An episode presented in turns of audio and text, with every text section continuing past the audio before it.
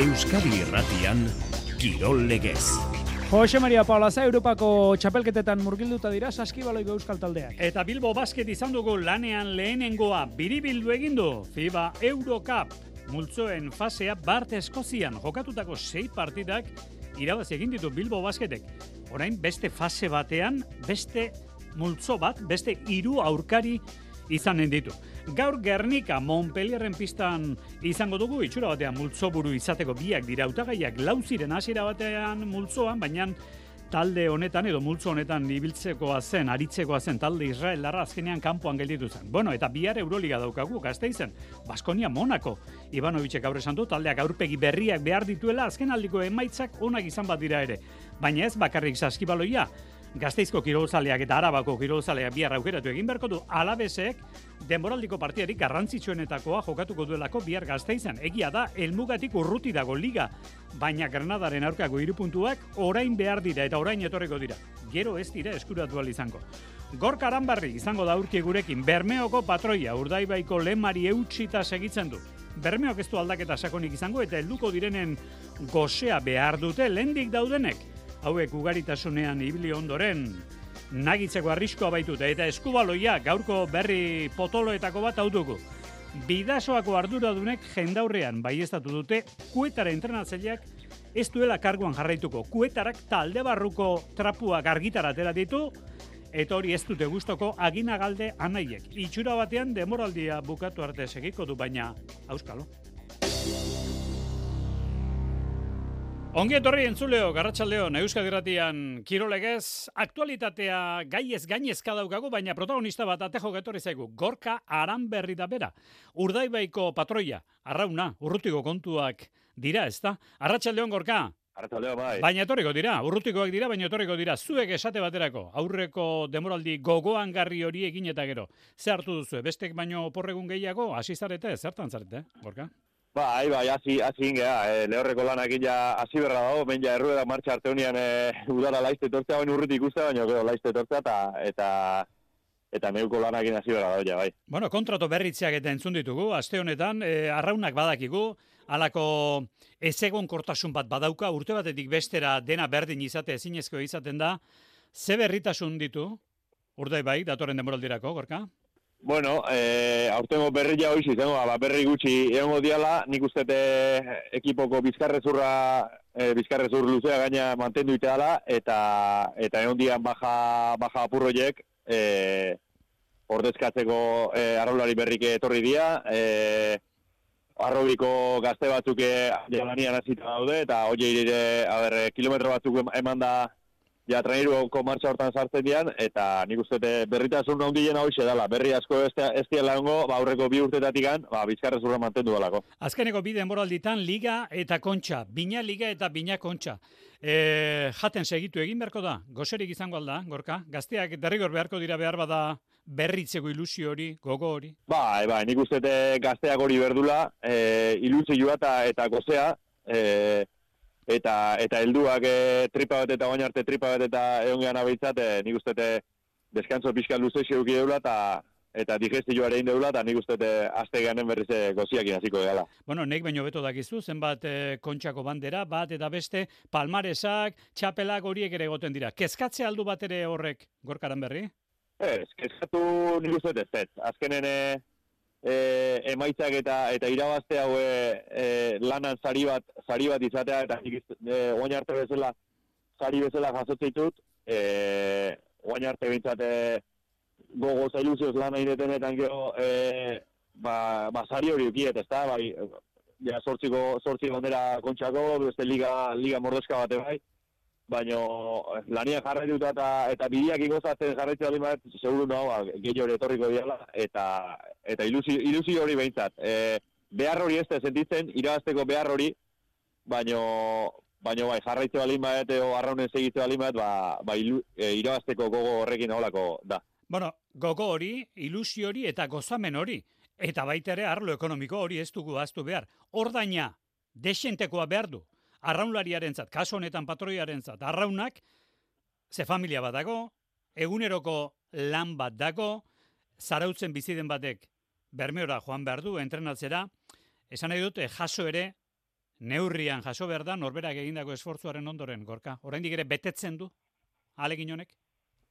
Bai, bai, urtetik urte emateu zailagoa, zailagoa izaten aiala. E, bai familia dedikan, nik uste kiror arlotik ez tala, ez tala zaila, ba, Bermeoko klub batei bai esku ezatia, e, alderdi hortatik duik ez deuki, ba, jarraitzeko ekipoik e, onena Bermeo zala, ba, bertan daudelako araulari onenak, eta esatik zut, bizkara zurra mantetza lima, ba, berriz, e, garantia ez dizu ematen irabaziko zunika, baino, baino lana txukun eta alima ba, bai, horri biliko zela.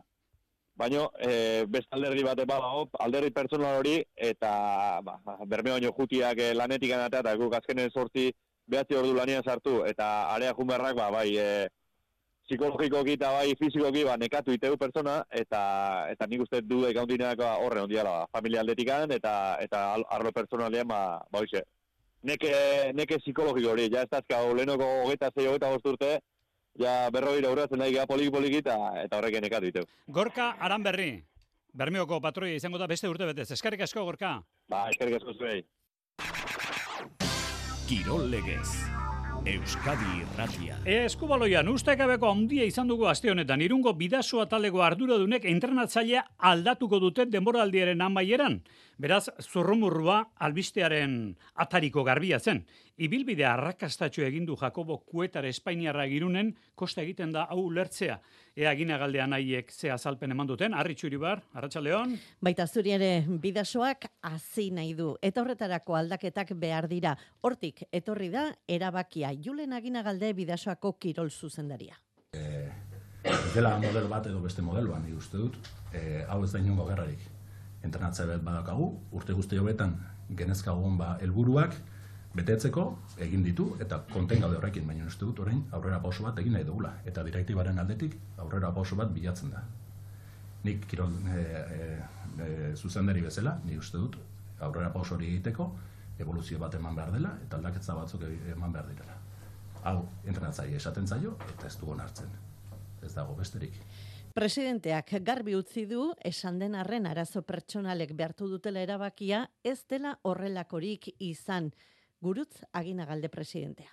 Ba, esan da, ba, ba, bai e, arazo pertsonalak egon daitezkela, ba, erabaki horren atzean. Eta hemen gauden guztiok, ba, desmentitzen dugu, erabat hori horrela denik. Bai, erabat. Goetararekin hitz egiten hasi eta hortik aurrera gertatutakoa oso larritzat jo du zuzendaritzak Julen Agina Galdekirol zuzendaria o barruko informazioaren filtrazio interesatu eta manipulatua, eta horrelako e, beste gauzazkoak egiten dute, direktiba e, puntu hauek larritzat ematea eta deskonfiantza osoa e, edukitzia. Baina, koetarak denboraldia amaitu arte segi egingo du bidasoan. Gorka hauan da zuzendaritzako kideak batasuna eskatu du kluba jokalari eta entrenatzaileen gaineti dagoela esanez eta klubarentzat onena denaren alde lanean jarraituko dutela adierazi du. Azken egunetan esan eta entzun direnen ondoren publikoki hitz egitera behartuta sentitu da bidasoako zuzendaritza eta hortik gaurko agerraldia. Bueno, ba gaurko eguneko albisteetako bat orain asteko gaia bildu behar dugu. Estimatzeko egiten zaigu eguneroko batera eta besterako tarte honetan alako oasi txiki hau aurkitzea, aktualitatearekin alako lotura ez duen gaia aurkitu nahi izaten du ostegunetarako Patxi Brinon etxezarretak. Arratxaldeon, Patxi? Arratxaldeon. Nik bosioa gizonezkoen kontua zelakoan eta bosioaren feminizazioa zitzegin berdi guzu gaur, Patxi? Bai, historikoki maskulinista den kirolau emeki emeki feminizatzen hasten da, Pariseko joko olimpikoetan datorren udan, bokseoan eunta hogeita lau gizon eta inbeste emazte izanen dira, e, egin gainean. E, lehen aldia da joko olimpikoen historian pareko tasuna lortua dela bokseoan, eta bidea luzea izan da, e, jantzian adibidez emazte batentzat, bebekatua zen bokseo lehiaketa batean parte hartzea, mila bederatziun talarroita emeretzia arte, nahiko ahiahia da baina ala zen, Beraz, emazteak 2008 eta Londreseko olimpiada itxaron behar izan dute bokseo frogetan parte hartu alizateko, eta garaian, boksolarien artean, emazte bat bazegoen zazpi gizonentzat, beraz, barekidetasunatik urrun ginen. Pentsa, emazte bat, e, zazpi gizoneko bat. Bueno, Londresko olimpiadak aipatu dituzu, esan daiteke horrek bisibilitate edo ikusgarritasuna ondia eman diela emazte boseolariai, ez da? Bai, bai Londreseko olimpiada hori garrantzitsua izan da, zeren ari esker, emazte askok oin bat pausatu izan dute lehen aldiz jingainean, Frantzian adibidez 2008ko olimpiadan bi emazte frantzesek dominak lortu zituzten, eta data horretatik gaur egun arte, emazte federatuen zenbakiak bikoiztu dira Frantzian, beraz, joko olimpikoetan geroztik emazten kategoria kopuruak emendatzen joan dira, eta gizonenak alderantziz, txikitzen, gizonak e, eh, berreuntara ziren adibidez bokseoan 2008an, Beijingen, eta erdia baino gutxiago izanen dira Parisen, Baina, bueno, gizonezkoen bokseoak jadanik mende bateko historia luzea bizizan du joko olimpikoetan, beraz garaia zen aldaketa hauek egitea. Aldiz, historia laster mosten alko zitzaie boksolariai izan emazte ala gizonei.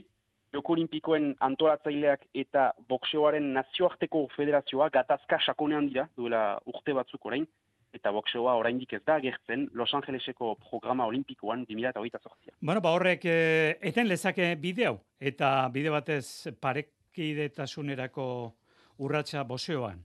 Mila mila esker gaur zortzir arte, patxi brinon etxezarreta segondo patxi. Aio.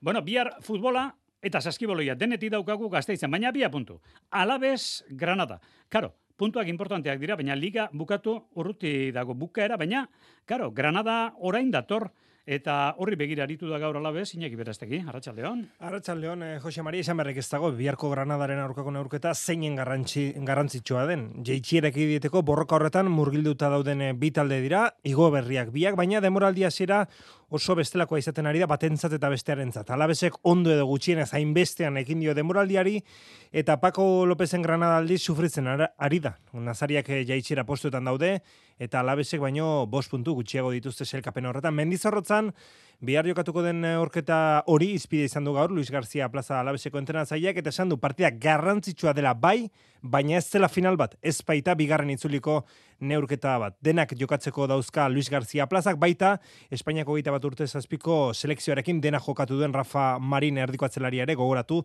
Zetlar lesionatuta dagoela eta postu horretarako ez titula Luis García Plazak nahi beste fitxa edo jokalari.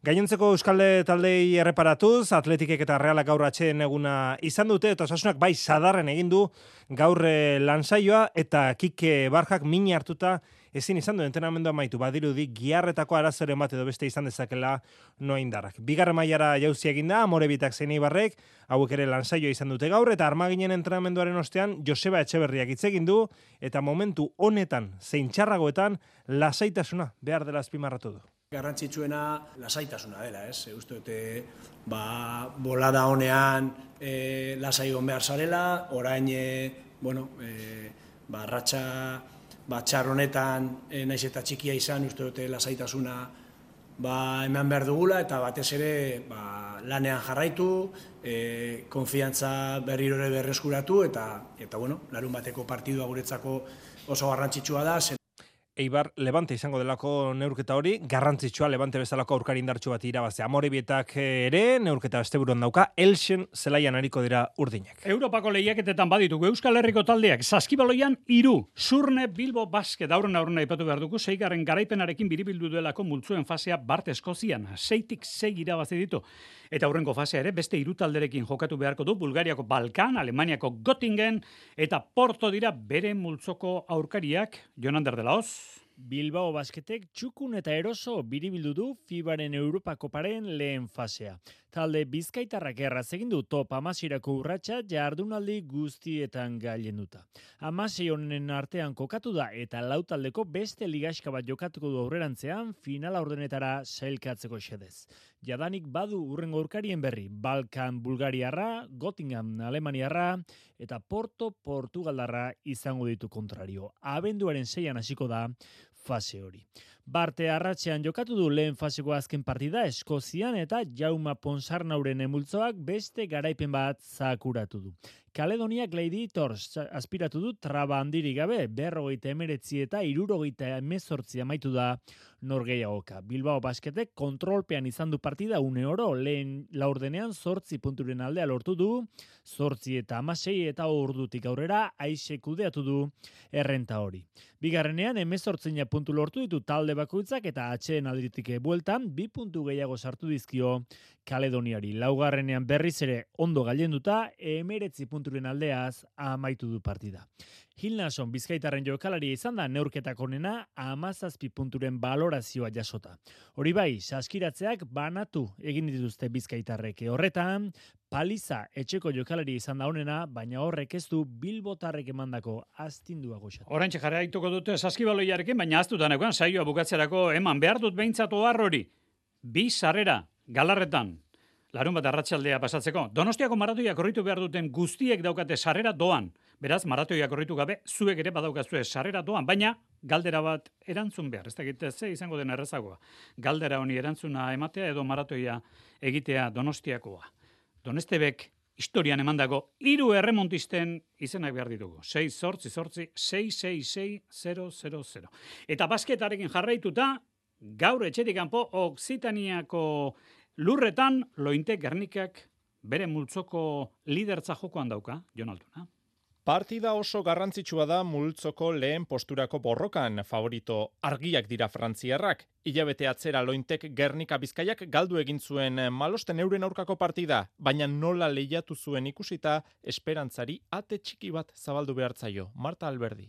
Hemen bate gaitzi galdu genuen, baina ara joan da e, puntu bigaitzik irabazi ezkero, hortxe da jokue eta horre bi egoaz. Lehenengo jardunaldian irurogeita bederatzi eta irurogeita amar zuten amore azken unean bizkaitarrek, bigarren zati ederra jokatuta. Beraz, gaur, Lat Montpellierri bi puntugatik edo gehiagogatik irabaziko baliote eta azken jardunaldian Sosnowik talde Poloniarra garaituko balute, de multzoko lehenengo postua eskuratuko lukete.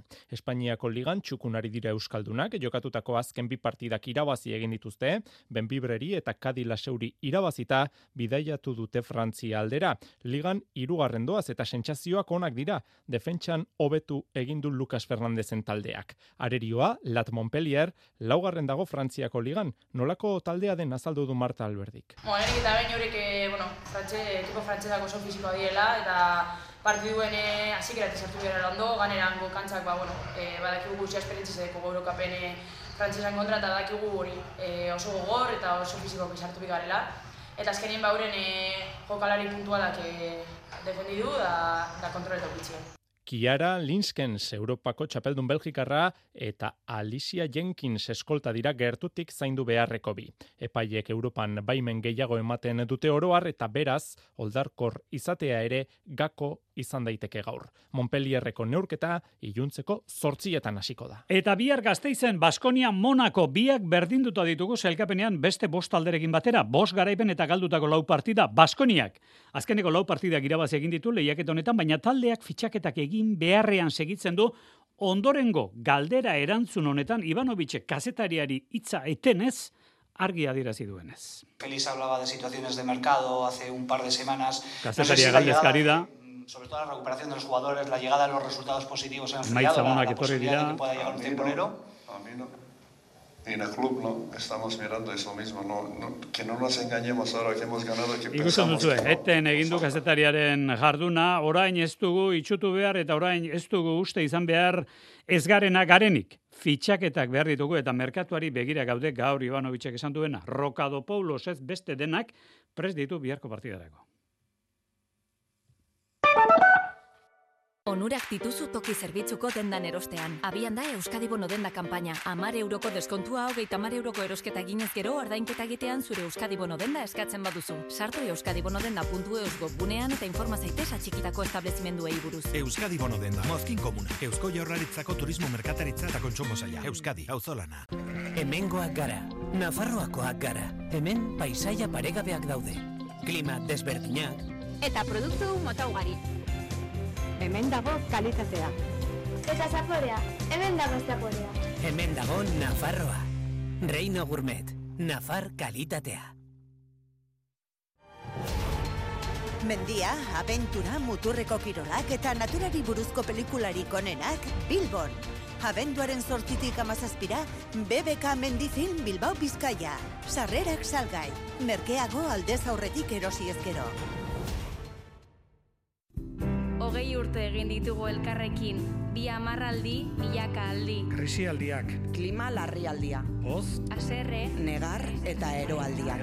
Orain, aldi berriak datoz, eta zure ekarpena behar dugu. Iragana eta geroa, orainaldian kontatzen jarraitzeko. Berria, Aldi hau kontatzeko.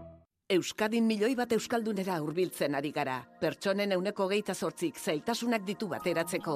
Igei geko gastua euneko bederatzi igo da. Zure realitatea ezagutzeak zure eta herritar guztien bizitza hobetzen duten erabakiak hartzen laguntzen du.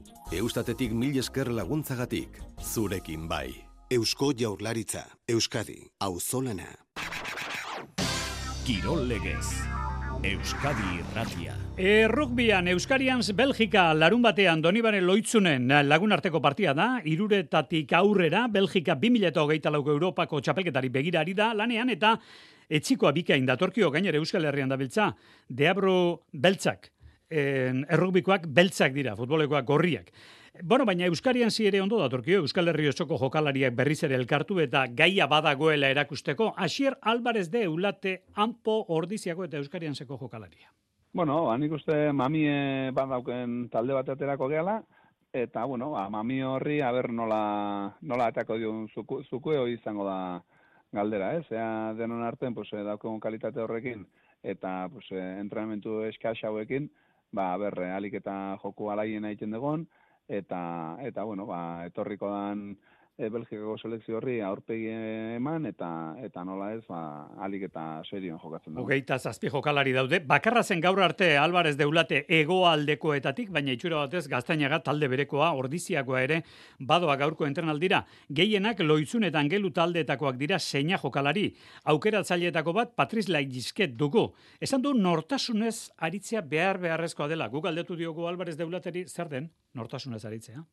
Bueno, nortasuna beti izan da, Euskarian seko nortasuna beti izan da, ez? Alik eta joku bizina itea, eta, eta, bueno, Euskaldunok beti jokatu izan dugun, pues, eh, euneko eun hortan, ez? Alik eta modu e, agresibonan, alik eta aurrea iteko gogo haundinean, batez ere aurrelarin arten, eta, eta ondoren, ba, ber, eh, benetan aurrelariok, e, finkatzen dugun pixkate jokue, aurrea iteko inertzio hartzen dugun, eta ondoren batzen e, lasaitasun gehiokin jokatu eta bizitasuna emateko aukera dauketen hori da bentset intentzia. Bueno, parean egongo den selekzio ez da mundu mailako potentzia bat, baina norbait bada, Belgikaren aurka aritzearen egokieraz hause dio, ordiziarrak?